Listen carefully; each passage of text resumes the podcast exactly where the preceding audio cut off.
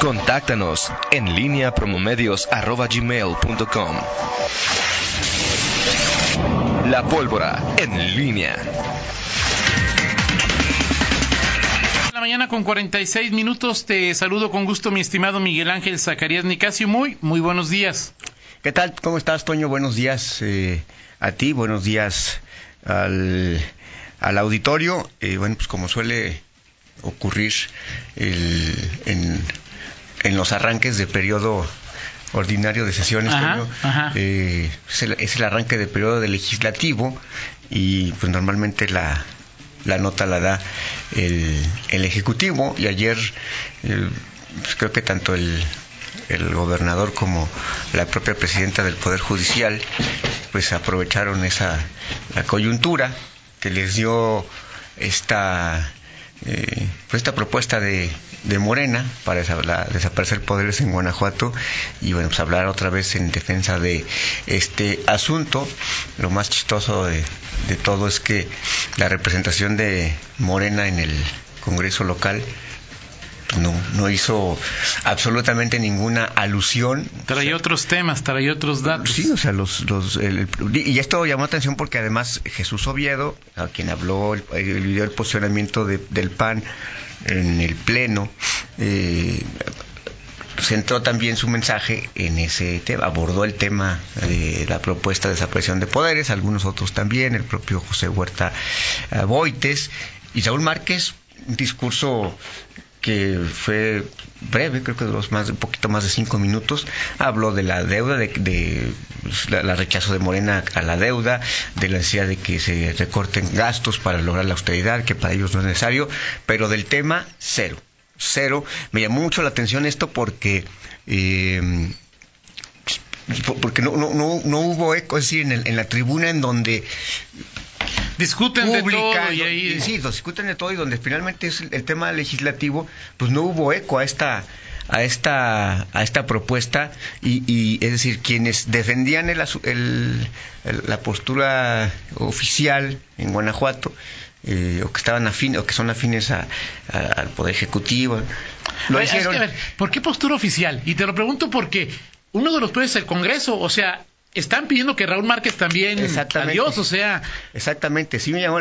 Por, es, más pero, digo, postura oficial del ejecutivo que sí, la entiendo y sí. así, pero, pero se, se ha centrado se ha, sí, centrado, claro, no se ha centrado mucho en el, en el poder ejecutivo. Claro. Eh, el, que no es la petición de Morena. Y la campaña de defensa se ha centrado más en, en, el, en el, tema de, de, defender, de, defender al gobernador. Defender al gobernador. A Diego, y a Diego Sinue en particular. Claro que a, que a, la, a la, que a la institución y, y se ha dejado de lado este asunto.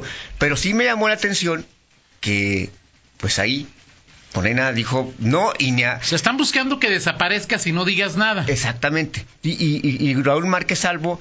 Pues, pues también qué decía. Más, más, sí, claro. O sea, o sea, creo que eso muestra el talante también de, de, de alguien como Raúl Márquez claro, Salvo, que claro. pues tampoco... Va a comprar broncas ajenas. O, o sea, se, se, va a enredar en, en, en asuntos... Porque digo, pensé, dije, pudo haber dicho, este pudo haber sido institucional o, o, o subirse al, a la postura de su partido. Pero sube a, su, a, la postura de su partido se está atacando a él mismo. Exactamente. Claro. Uno. Entonces prefirió decir, si no voy a decir lo que realmente pienso, porque seguramente no está de acuerdo con esa postura, pues mejor se calla y, y desvía la mirada hacia otros temas. Y así fue. Me llamó la atención. Es sí, un claro, tema, es un es tema, un tema curioso, ¿no? francamente anecdótico, pero pues simple y sencillamente pues muestra también eh, eh, el perfil de, de, quienes están ahora en el, eh, en el Congreso, quienes van a tomar las decisiones eh, y, que por supuesto pues es eh, otro, será otro el tono será otro el tenor en que en que se van a dar las relaciones entre la fuerza política principal que es el PAN y lo que es Morena no eso ocurrió ayer en el, en el eh, Congreso local y arrancó el, el, periodo y bueno, pues por supuesto vendrán ya eh, pronto los temas del presupuesto, aunque bueno, eso no puede dejarse dejar de lado algunos otros. Se tomó ya la protesta de los integrantes del Observatorio eh, Ciudadano Legislativo. A mí un órgano, un organismo que pues es nombrado por el propio Congreso, eh, puede generar una expectativa, pero cuando te. Y, y, por el perfil de algunos de ellos, pero cuando el propio Congreso tiene, es el que establece las reglas, las condiciones, que lo van a evaluar, sobre todo a los diputados, bueno, pues dices, hay que ser bastante moderados, moderados con, con el con el, la labor, los alcances que puede tener eh, la evaluación de los de los temas eh, legislativos. Claro, viste, ¿no? Somos el primer eh, Congreso, dirán, que tiene unos... Sí. Pues sí, habrá que dar, sí es cierto, pero habrá que dar el beneficio de la duda. Este, vamos a ver, vamos a Yo ver. con que encuentren una herramienta, Miguel, para medir el trabajo. Sí, es que es, o sea, yo con eso, pero yo insisto, es muy complicado. ejercicio ha habido varios, este y todos han fracasado. Puedes, puedes, medir, me parece mucho más sencillo, actuaciones de grupos parlamentarios, ¿no? O sea, en ese sentido, sí, sí es más sencillo porque se comportan como un todo. Sí. De hecho, incluso eh, la, la, primera, digamos, eh, es. No sé si la, la, la costumbre reciente es que los diputados den sus informes juntos, ¿no? Sí. O sea, sí, sí. los del PAN juntos, los del PRI. Entonces es, pues si, si hasta ahí se les está quitando la individualidad, pues ¿qué, qué, cómo mides? O sea, es decir, sí, ¿qué claro. mides, no? Sí, de hecho, por ejemplo, los panistas van a, van a dar su, su informe eh, eh, juntos. Casi todos. Casi, sí. Casi todos. ¿no? Algunos, algunos, este, eh, pues sí querían salirse ahí del, del, ¿cómo se llama? Del huacal. Del huacal y darlo. ¿Y se salieron o no se salieron del no? Eh, no, no, porque además hay un, en el caso hay una ley que te marca que son siete días antes y siete días después. La, la ley que sí, y te, cualquier informe de cualquier servidor público. Exactamente. Y en el caso de los diputados, por ser un, o sea, son, es una fracción, este, lo que marca el siete días antes y siete, siete días después es el informe conjunto. Entonces, el día que haga un informe, ese partido, o sea, se cuenta siete días hacia atrás, siete días adelante para hacer la famosa promoción. Pero, pero es, lo, es, es, lo, que te decía, o sea, es decir... Si algunos se querían salir del huacal de querer hacer un... No, un, o sea, es un informe no, de sí, un eso, tipo, eso sí pasó. No, sí, de acuerdo, sí. no. No, yo, yo me quedé con que, una, con que una se salió, con que una lo da el 15 de octubre. Yo me quedé con, Eh, con la idea de que Alejandra Gutiérrez lo da el 15 de noviembre. Sí, este... O sea, no sé, hasta ahí me quedé. Ok. Hasta ahí me quedé. Okay. El punto es que, el punto es que si, si, si, si es así, te arriesgas a que, a que, te, a que haya una sanción de la, de la, de la- pe- de la- pero, de la- de acuerdo, digo, no, de la autoridad electoral. Si te arriesgas a, a una, a una sanción del, del- A ver, pero el asunto es, es lo que te decía, ¿cómo vas a medir diputados Ajá, si sí, lo claro. que tú mismo comentas Ajá. es que un grupo parlamentario? O sea, la norma, ta- la norma también especifica, Miguel, no, es una, no hay una variación, Ajá. pero esto lo hacen los diputados para gastar el mismo dinero o menos dinero Sí, en sus informes. sí, sí. O sea, es decir, la austeridad. la- yo no sé si al final, eh, pretendida, yo no sé si al final Alejandra Gutiérrez puede decir, yo doy mi informe tal día y para mí corre a partir de tal o tal día, ¿no? Esa es una buena, es una Yo me quedé en que ella lo daba diferente, ya no supe si al final se... Bueno, lo que, en lo que yo lo que yo sé de ese de ese tema en particular es que la postura como grupo es aquí, Sí, claro. aquí, aquí, Aquí es- todos juntos. aquí todos sí todos juntos pero que sí, sí estaría fuera de norma si lo ha- si lo haces este fuera de los de los ocho días y que sí se arriesgaría el instituto, el diputado o quien sea a una sanción buena- es una a una buena- sanción de la autoridad electoral. Es una buena, es una buena discusión, ¿eh? Sí, exactamente. Porque es, o sea, el diputado pues yo doy mi...